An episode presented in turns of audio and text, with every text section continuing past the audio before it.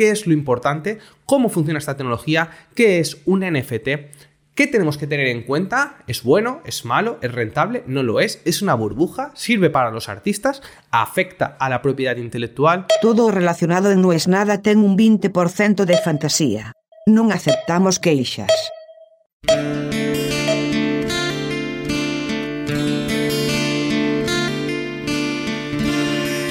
Es como el gato y el ratón, pero en este caso es el ratón el que corre al gato.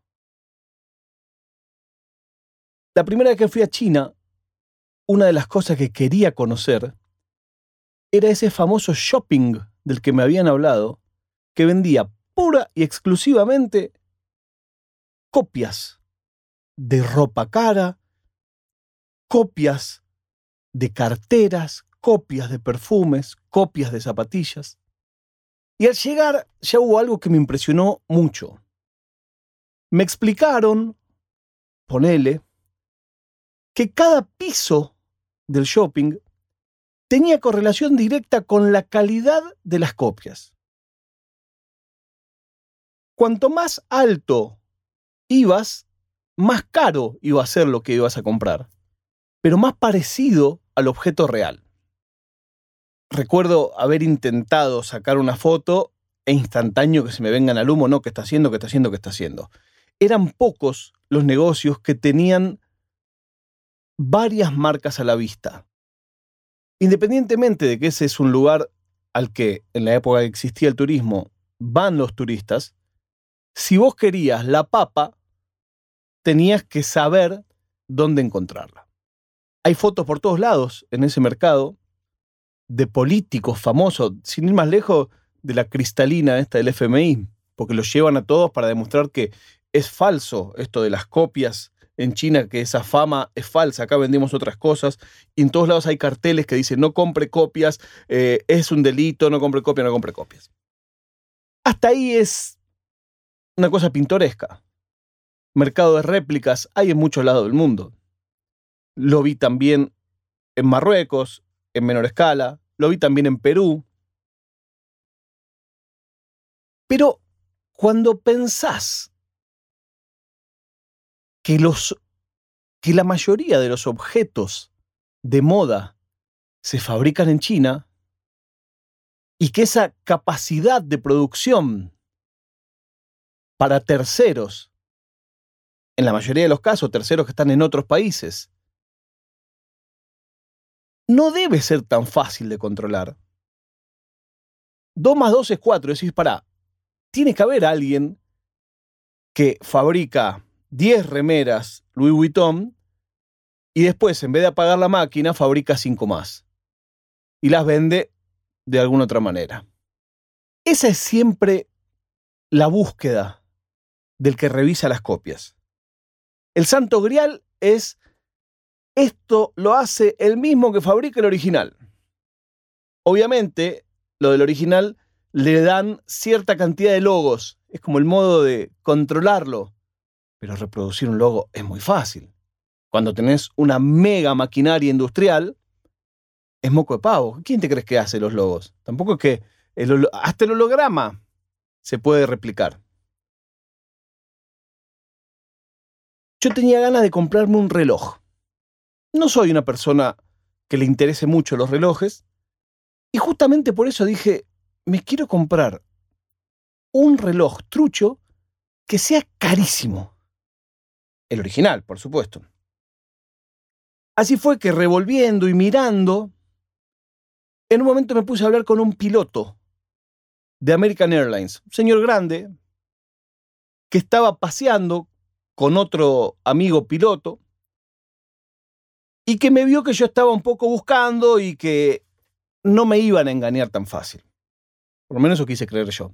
Nos pusimos a hablar en inglés, él desconfiaba de lo que le mostraban, o sea, desconfiar, todos sabemos que eso es falso. Una vez en Tailandia compré una valija falsa y en el medio de la discusión le digo al tipo, no, no, pero esto no puede valer tanto porque eso vale el original. Y el tipo dice, no, ¿cómo el original? Le digo, sí, esta es fake. Me dice, no, no, no, no, mire la calidad. Dice, esta es fake. No, no, no. Y me dice, this is the real fake. Y ahí dije, ya tenés razón, flaco. No discutamos más, te la ganaste. Y es cierto, era fake, pero con una calidad espectacular. La usé mucho, mucho, mucho esa valija. Este señor me dijo, mira, vení, vamos a ir a uno que yo le suelo comprar. Él hacía la posta de Los Ángeles a Japón varias veces a lo largo del año.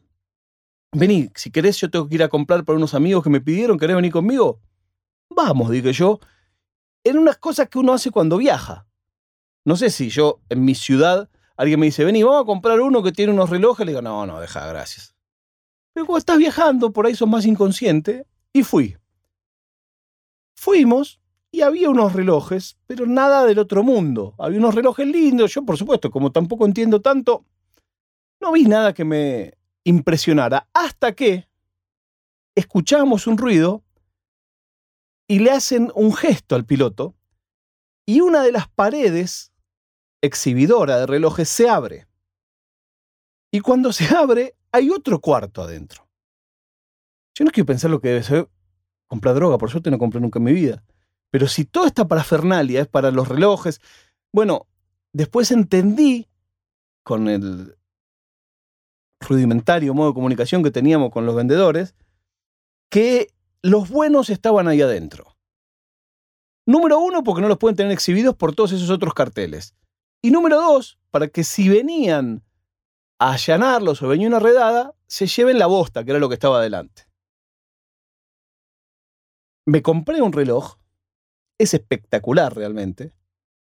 Más de una vez se lo he mostrado a gente que tiene relojes de esa categoría, y yo no sé si es que me tuvieron piedad o que realmente no se dieron cuenta ni locos de que ese era un reloj falso.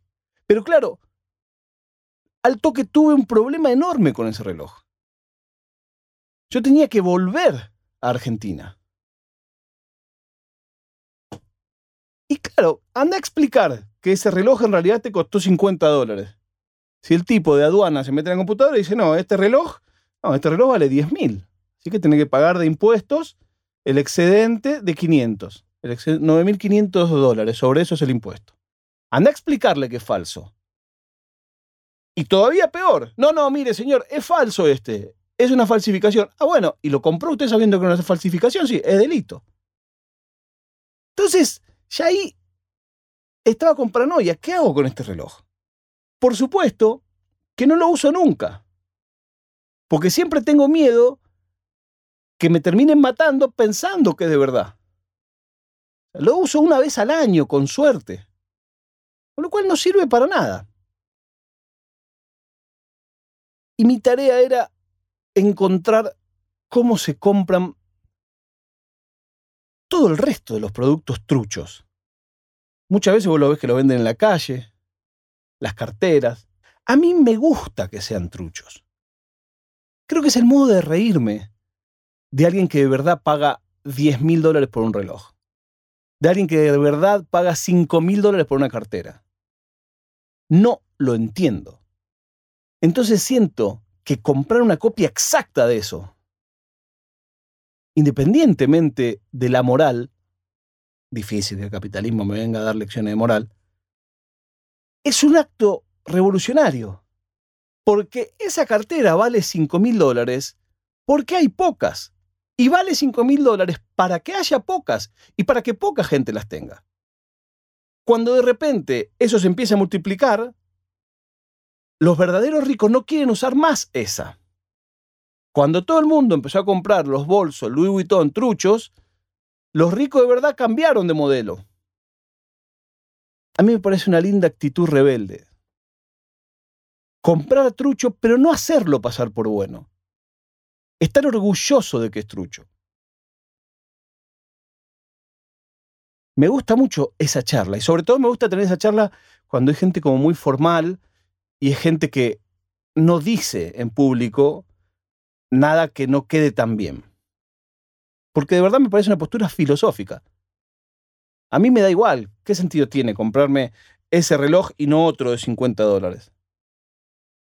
Bueno, a mí me divierte que el que compró el reloj de 10.000 porque había pocos, bueno, ahora hay uno más. Iba a hablar de otra cosa. Todo esto era el preámbulo para contarles que descubrí cómo se compra desde fuera de China las réplicas exactas de cada prenda de supermoda que sale en el mundo. Estoy hablando de zapatillas de 900 dólares, que se compran por 30 o por 40. Estoy hablando de camisetas de 150 dólares que se compran por 15. Pero ya para eso no hay tiempo. Mañana será mi cumpleaños, pero no por eso dejaré de decirles, no es nada.